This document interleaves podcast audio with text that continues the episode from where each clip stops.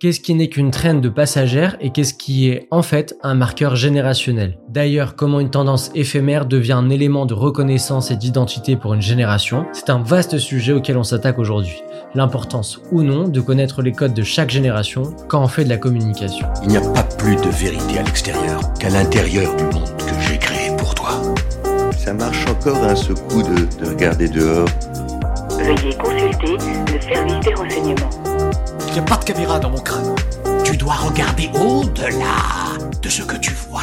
Hello et bienvenue dans Stalk, le podcast et le média de l'agence Nest. Je m'appelle Peter, je suis strat à l'agence et aujourd'hui c'est moi qui ai l'honneur de donner le coup d'envoi avec ce premier épisode de ce premier podcast. De Star Wars à Harry Potter, de Friends à Sex Education, du 11 septembre au Covid, de Nirvana à Joule. Dans cet épisode, on va essayer de vous expliquer pourquoi il faut comprendre ce qui fait une génération et comment on le fait, comment s'acclimater à leurs différences et à leurs liens évidents, mais aussi pourquoi faire des cases peut être dangereux. Parce que derrière vos cibles primaires, secondaires, tertiaires, en fait, il y a des gens. Cette nouvelle appellation, nous la devons encore une fois aux sociologues. Mais alors, quelle différence entre les Y, les Z? Pourquoi ce classement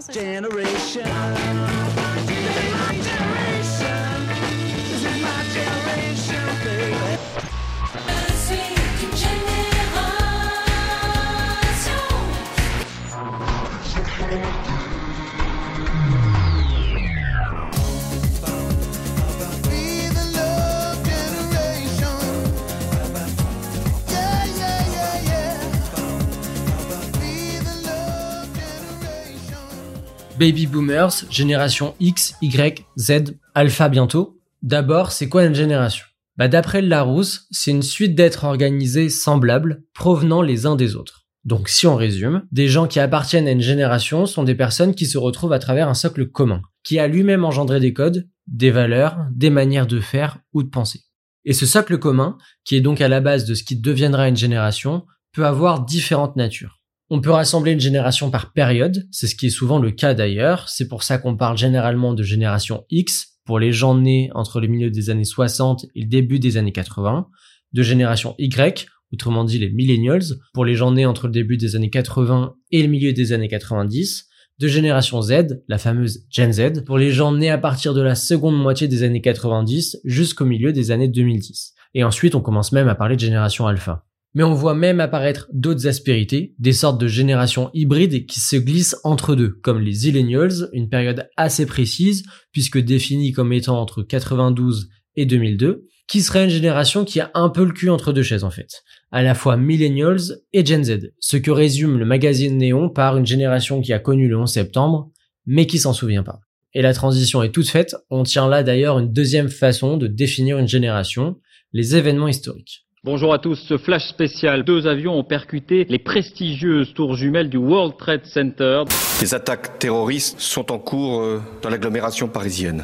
Dès demain, nos déplacements seront très fortement réduits. Le mur de Berlin-Est est ce soir une masse de béton couverte de graffiti. L'équipe de France est championne du monde Vous le croyez ça L'équipe de France est championne du monde en Évidemment, quand il y a un événement important, c'est la société dans son ensemble qui est impactée. Mais on vient parler de génération pour ceux qui étaient enfants, mais surtout adolescents ou jeunes adultes, pendant l'événement. En fait, tous ceux qui étaient en pleine construction de leur identité à ce moment-là. Et donc qui ont vu la société et leur mode de vie changer par cet événement. C'est pour ça qu'on parle notamment de 68 arts pour la jeunesse qui a connu ou participé à mai 68, de Génération Mitterrand pour celle qui a connu et parfois encouragé le changement de couleur politique avec l'élection de François Mitterrand, de Génération 11 septembre pour celle qui a vu l'attentat en direct et son impact quasi immédiat dans la société, de Génération Bataclan pour celle qui a connu la période des attentats de 2015 et tous les changements que ça a pu engendrer dans nos quotidiens, ou encore, et elle est bien plus large parce que son impact a été énorme aussi sur les jeunes enfants, la génération Covid. D'ailleurs, on entend même des parents maintenant parler de bébés Covid pour des bébés qui seraient nés ou qui ont même été conçus pendant le Covid ou qui venaient de naître à cette période-là.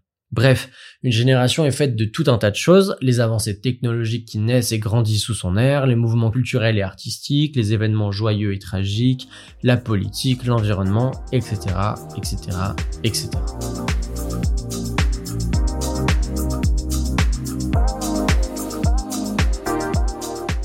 Mais alors pourquoi c'est important de savoir décrypter les codes de chaque génération quand on veut faire de la communication? C'est vrai, finalement, on pourrait s'en foutre.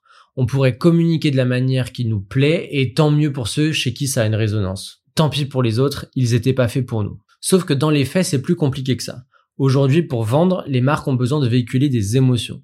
Tout simplement parce qu'on achète plus à une marque qui entretient un lien émotionnel avec nous. Et quand je dis émotionnel, je parle pas simplement d'une marque qui ferait un spot publicitaire avec de la musique triste pour toucher nos petits cœurs devant la télé. Quand je parle de lien émotionnel, je parle d'avoir l'impression que la marque nous parle à nous, qu'elle correspond à des choses intérieures. En gros, que son message résonne en nous, qu'il est fait pour nous. Et c'est là qu'est l'enjeu de comprendre les générations pour leur parler. D'ailleurs, leur parler, c'est pas forcément que pour vendre un produit, mais aussi pour vendre la marque en général, ou même dans le cadre d'une stratégie marque employeur par exemple. Et ce sont dans tous ces échanges qu'on peut déjà voir les différences entre les générations. Pour parler d'un exemple très concret qui nous concerne et qu'on voit au quotidien, le recrutement, ou plutôt les candidatures qu'on reçoit. En tant qu'agence de com, on le sait, on est habitué à recevoir beaucoup, beaucoup de CV. Donc, comme beaucoup d'agences, sur notre site internet, on a un formulaire de recrutement. Il est relié à une adresse mail de recrutement, donc dans laquelle on pourra les piocher quand on a besoin. Sauf que maintenant, la quasi-totalité des candidatures qu'on reçoit, c'est par DM Insta, ou même en commentaire sur TikTok. Et je parle pas d'un compte pro. Parfois, on en a qui postulent avec leur compte en public et les stories de la veille en soirée encore présentes. Bien sûr, aucun jugement par rapport à ça, et en plus, c'est pas moi qui fais le recrutement à l'agence, donc j'ai pas tellement d'avis. C'est juste pour souligner cette évolution. Personnellement, si on suit ce qu'on a dit au début, je suis en plein dans la génération Zillennial, entre les générations Y et Z. Donc je postulais à des stages ou autres il n'y a pas si longtemps. Et personnellement, c'est quelque chose que j'ai jamais connu et même que j'ai jamais entendu à l'époque. Je sais pas si c'est mieux ou moins bien, mais ça montre juste qu'il commence à y avoir de nouveaux codes. Et c'est là où faut pas tomber dans le ah c'est leur truc de jeune, c'était mieux avant ou autre. Parce que si cette génération utilise cette manière de faire, c'est simplement que cette manière correspond beaucoup plus à ce qu'elle est, ce qu'elle pense ou ce qu'elle recherche. Et je pense même qu'aller foncièrement contre ça, c'est un combat perdu d'avance. Pour illustrer ça, j'ai un exemple concret et encore personnel. Quand j'ai commencé mes études en école de com, donc ça va faire 10 ans, on nous expliquait que si on voulait avoir une chance d'être recruté, il fallait avoir un compte Facebook impeccable tout en étant actif dessus. Aujourd'hui, c'est très drôle parce que Facebook, c'est un truc de vieux, pour résumer, et que tout le monde se fout un peu de ce qui est posté. Et là, ça rejoint à autre chose. Ce qui aujourd'hui est un truc de jeune sera un truc de vieux demain. On va pas se mentir, TikTok est en ce moment le réseau social le plus hype mais on y voit déjà apparaître des personnes plus âgées. Et donc, la boucle recommence. Donc si on recentre le sujet, il est fortement possible que la manière de postuler qui peut paraître aujourd'hui et encore pas tout à fait adéquate sera la norme demain. Parce que cette jeune génération va grandir, que ce sera elle qui aura la main sur le recrutement, donc avec ces codes qu'elle aura amenés, avant qu'une autre génération arrive, et ainsi de suite. Mais attention, comprendre les générations, ça veut pas dire absolument tout faire pour leur parler avec leur manière de parler. Ça veut dire avoir tous les éléments en tête pour faire le tri et le choix de communiquer de telle manière à telle cible sur tel canal. Surtout, ça doit pas vouloir dire s'effacer pour entrer dans les codes d'une génération. Au contraire, une marque qui essaye de comprendre les codes générationnels sera plus à même d'exprimer clairement son identité et son message sans le fausser. Ça évite à une marque le fameux effet Yo Legends. Et là encore, j'ai un exemple très concret, qui n'est même pas une marque d'ailleurs, mais qui est très représentatif de la force qu'on peut avoir quand on essaye de comprendre les codes. Vous connaissez sans doute Augustin Trapenard. Pour ceux à qui ça dit rien, c'est un journaliste et critique littéraire. Salut, c'est Augustin. Aujourd'hui, je vous parle d'un livre qui m'a vraiment bouleversé, qui s'appelle Les Mangeurs de Nuit. De base, il est plutôt connu pour ses chroniques sur France Inter ou pour présenter la Grande Librairie, soit l'émission littérature de France 5. En soi, sans entretenir de mauvais clichés, pas grand chose qui nous fait penser qu'il s'adresse en premier lieu aux nouvelles générations. Sauf qu'en plus de ça, Augustin Trapenard a un compte TikTok, avec presque 40 000 abonnés. Dessus, il y poste principalement des vidéos où il recommande des livres en expliquant pourquoi.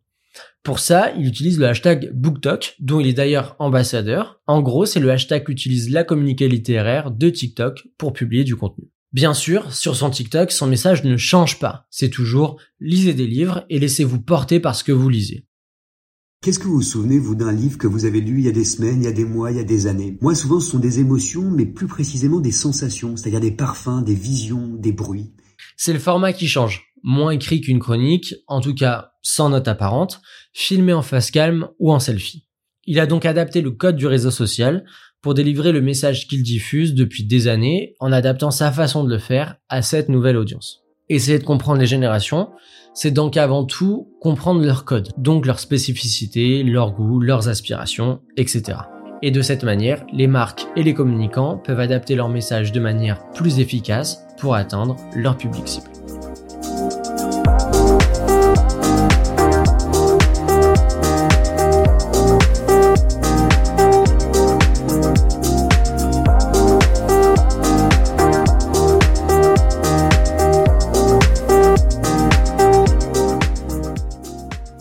Malgré tout, il y a quand même des limites à tout ça. D'abord, la simplification excessive est forcément néfaste. Chaque génération comporte ses propres aspérités, ses propres groupes sociaux, ses propres différences d'opinion. Catégoriser chaque génération de façon définitive, ça entraîne l'inverse, une vision inexacte des comportements. Déjà parce que dans certains cas, les codes générationnels se laissent même dépasser par des codes encore plus forts un ou une fan de football aura un lien émotionnel forcément plus fort avec une marque qui a Kylian Mbappé comme Jiri qu'avec une marque qui parle à ses générations au global. Il n'y a pas de t'as, l'âge ou t'as pas l'âge. Moi, tu me parles pas d'âge. Tu parles peut-être quand je suis pas là, mais quand je suis là, tu me parles jamais d'âge. Tu me parles que de football et de niveau. Si on reprend l'exemple de tout à l'heure avec Augustin Trapenard, sans ouverture d'esprit et d'effort d'adaptation de sa part, il n'aurait sûrement pas été présent sur TikTok. Et pourtant, ça fonctionne très bien, il fait même des centaines de milliers de vues. Si on prend le premier stéréotype très bête sur les jeunes, avec de gros guillemets parce que les jeunes ça veut tout rien dire, ils seraient même pas allés sur la plateforme. Parce que le cliché entretenu, c'est que les jeunes ne lisent pas, ce qui pour le coup est loin d'être exact. Et puis parfois on peut observer le phénomène inverse, des marques qui vont peut-être trop loin en ayant une communication uniquement générationnelle. Dans ce cas, on peut alors se couper d'une partie du public qui ne se retrouverait pas du tout dans les codes parce qu'elle ne les comprendrait pas vraiment. Et honnêtement, il y a peu de chances que cette stratégie tienne sur le long terme. Il faut toujours se rappeler qu'une cible est mouvante. Un jeune d'aujourd'hui sera un vieux demain. Et un jeune d'aujourd'hui peut, pour différentes raisons, ne pas du tout être réceptif au cop de sa génération. Et à l'inverse, une personne plus âgée peut tout à fait s'acclimater à des usages dits pour les jeunes, entre guillemets là aussi. Et puis enfin, nous aussi on vieillit, même en tant que communicant, désolé pour mes collègues, on évolue en fait, et heureusement. Pour conclure, on pense que c'est important pour bien communiquer de comprendre les codes de toutes les générations. Jeunes, moins jeunes, vieux, moins vieux. C'est pour ça qu'il faut faire de la veille au quotidien. Surtout en gardant toujours une ouverture d'esprit. C'est important de ne pas juger une génération sur ce qu'on voit, mais de chercher à comprendre ce que ça raconte. Parce que, évidemment, des choses peuvent nous paraître plus futiles quand on prend ça de haut. Et elles le sont sûrement parfois. En tout cas, aussi futiles que peuvent l'être des choses de nos codes à nous pour d'autres générations. C'est ce travail de veille au quotidien pour comprendre la société dans laquelle on évolue et dans laquelle on fait grandir et communiquer des marques qui est important à l'agence Nest. Et tout ce travail de choix, à qui on parle, comment, pourquoi, c'est un travail primordial à faire quand on veut créer ou faire vivre une marque. Travailler pleinement son identité de marque, c'est loin d'être juste choisir entre le vert et le orange pour son logo. C'est surtout travailler sa plateforme de marque, sa ligne éditoriale ou encore son tone of voice. C'est pour partager cette idée-là et aussi nos enseignements, nos recherches, nos analyses qu'on a créé Stalk. En tout cas, j'espère que ce premier épisode vous a plu. Vous trouverez plein d'infos dans la description du podcast. N'hésitez pas à noter cette émission sur les plateformes de podcast, à la partager et aussi à nous donner vos retours. Venez nous suivre sur nos réseaux sociaux, que ce soit l'agence Nest ou Stalk. Merci d'avoir écouté jusqu'au bout. À bientôt pour un nouvel épisode.